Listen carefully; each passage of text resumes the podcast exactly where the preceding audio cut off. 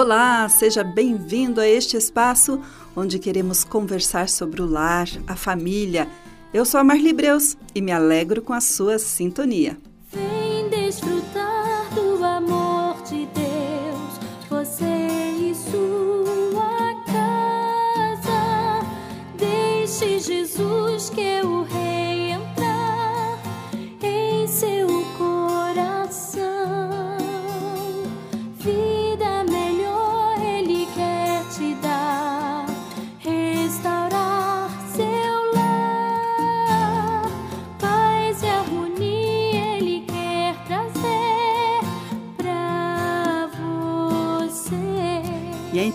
Vamos falar de amor?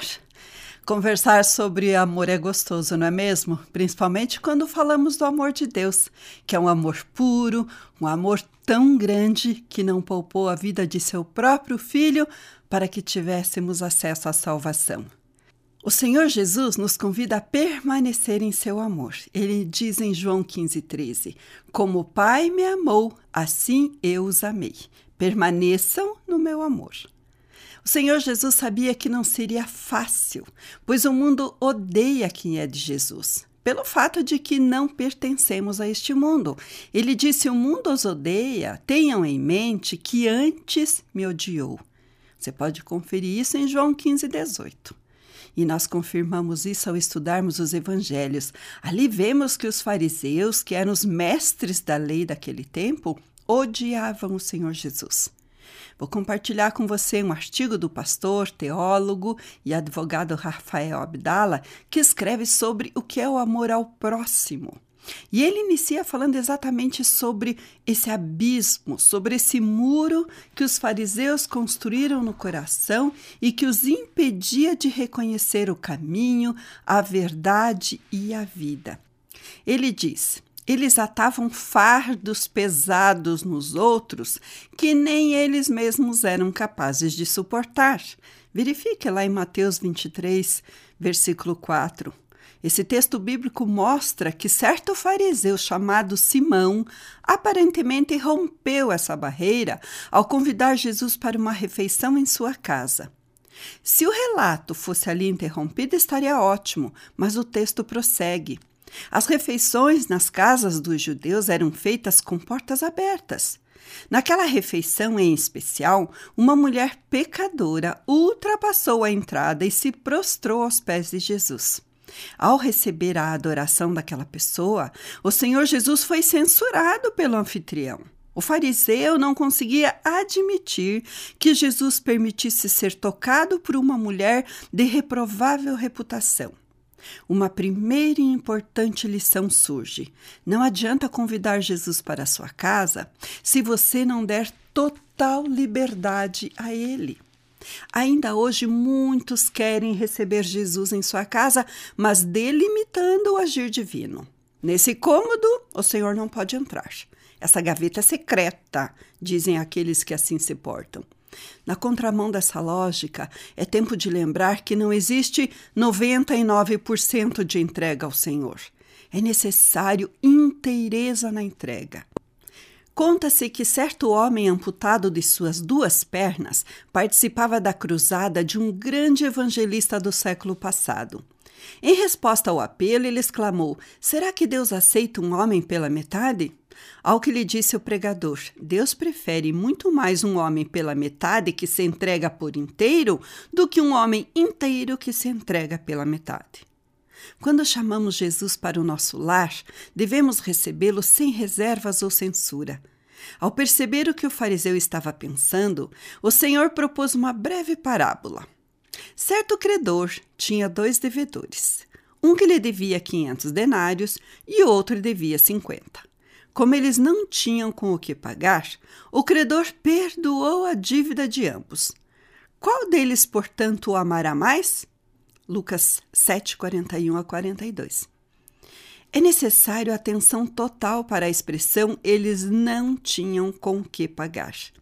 Essa é exatamente a nossa relação com a graça de Deus. Alguns tiveram o grande privilégio de nascer em berço evangélico e desfrutar os melhores ensinos. Pela conduta de vida, são os que devem menos. Os outros não tiveram tal oportunidade, nasceram em lares disfuncionais, foram orientados nas piores práticas. Esses são os que devem mais. Entretanto, há entre eles uma semelhança. Ninguém consegue pagar a dívida com o Criador. Todos pecaram e estão destituídos da glória de Deus, diz Romanos 3, 23. Deus, por tanto nos amar, entregou seu único filho para pagar a dívida, essa que por nossos méritos é impagável. O lugar mais seguro do mundo é o centro da vontade de Deus. Viver em retidão é o nosso alvo. Mesmo assim, somos incapazes de autorredenção. Todo mérito é do Eterno. Foi Ele quem nos resgatou do domínio das trevas e nos transportou para o reino de seu Filho amado, diz Colossenses 1,13. Jesus, ao interagir com aquele fariseu, colocou aquela mulher em um local de destaque. Versículo 44 diz: Voltando-se para a mulher, e a usou como um exemplo de amor. Olhar seu modelo é responder à pergunta: que tipo de amor a sociedade espera de nós? Aliás, querido ouvinte, o que é o amor? O amor é visão. Primeiramente, o amor é visão. Versículo 44 diz: Vês essa mulher? Jesus não está arguindo acerca da capacidade olfatomológica, ou seja, da capacidade de ver do fariseu. Não se trata do discernimento de cores e contrastes, mas da necessidade de ver o ser humano como tal. Precisamos olhar a pessoa que está ao nosso lado. Vivemos numa sociedade de visão embaçada. Inventamos telescópios capazes de enxergar corpos celestes muito distantes, mas não conseguimos enxergar a necessidade do nosso vizinho. Em 2 Reis 6,17, Eliseu orou: Senhor, abre os olhos dele para que veja. Existe o que vemos com os olhos naturais, mas também Existe aquilo que só podemos enxergar com os olhos da fé. A espiritualidade cristã desenvolve em nós a aptidão de enxergar as pessoas não apenas pelo que são, mas pelo que podem ser. Vamos aprender com essa mulher que só podemos ver de fato quem nós amamos. O amor também é afeto. Ela, porém, desde que entrei, não deixou de beijar os meus pés versículo 45. O amor de muitos está esfriando. Precisamos de ternura. É urgente estabelecer relacionamentos saudáveis. Não se pode afirmar amar sem a capacidade de demonstrar isso de forma prática. O amor não é uma teoria. Que Deus renove em nossos lares esse doce amor. Em Romanos 12, 11, o apóstolo Paulo nos exorta para que não sejamos preguiçosos quanto ao zelo. Pelo contrário, devemos ser fervorosos de espírito servindo ao Senhor. Cuidar é uma demonstração de afeto. Gary Chapman, por exemplo, marcou a história ao elencar as cinco linguagens do amor.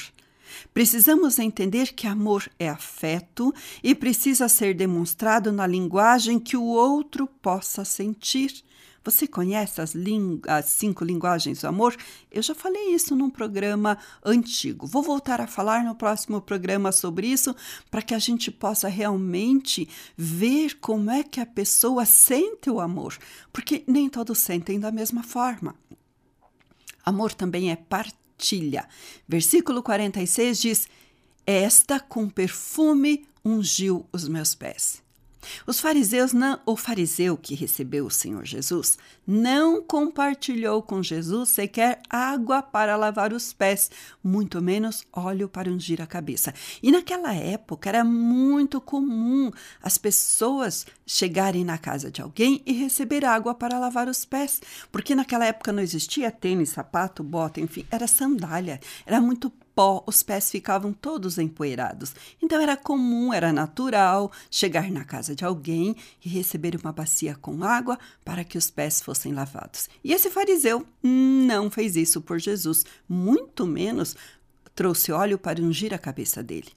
Nos versículos 44 e 46, vemos que a mulher, por sua vez, partilhou o que tinha. Jesus não despreza uma verdadeira adoradora. Somos o povo da multiplicação, da generosidade e da entrega. O Senhor Jesus está disposto a tornar abundante tudo o que nós estivermos dispostos a compartilhar com o próximo. Em Provérbios 11, 25, Salomão nos ensina que a alma generosa prosperará. Quem regar será também regado. A lei da semeadura é inquestionável no reino de Deus. O amor, querido ouvinte, não é egoísta. Aquela mulher nos ensina a partilhar o que temos e a sociedade precisa urgentemente que venhamos a repartir as boas novas da salvação. Então, já vimos que o amor é visão, Precisamos enxergar as pessoas que estão ao nosso redor, enxergar, enxergar as suas necessidades. Precisamos também lembrar que o amor é afeto. Precisamos cuidar das pessoas, sentir afeto pelas pessoas. O amor também é compartilhar. Precisamos ver as necessidades das pessoas, não só ver, mas compartilhar aquilo que temos, dividir, ajudar. E o amor também é perdão. Diz a palavra de Deus, nesse mesmo texto que estamos lendo de Mateus, no versículo 47. Afirma você que os muitos pecados dela foram perdoados porque ela muito amou. Jesus arremata seu ensino estendendo perdão para aquela mulher. Para os seguidores de Cristo, perdoar não é uma opção, trata-se de uma obrigação. Perdão não é sentimento, é decisão. Se você tem mágoa de alguém que fez algo para você, que te magoou, que te fez mal e você não sente vontade de perdoar, você ainda sente mágoa por essa pessoa, você sente raiva dessa pessoa, lembre-se que a palavra de Deus diz que perdoar para o cristão não é um sentimento não é uma opção, é uma obrigação, é uma decisão. A partir do momento que você decide perdoar, você entrega tudo isso nas mãos do Senhor e Ele vai tratar o teu coração. Perdoar não é esquecer, é lembrar sem dor. É absolvição, é superação, é graça.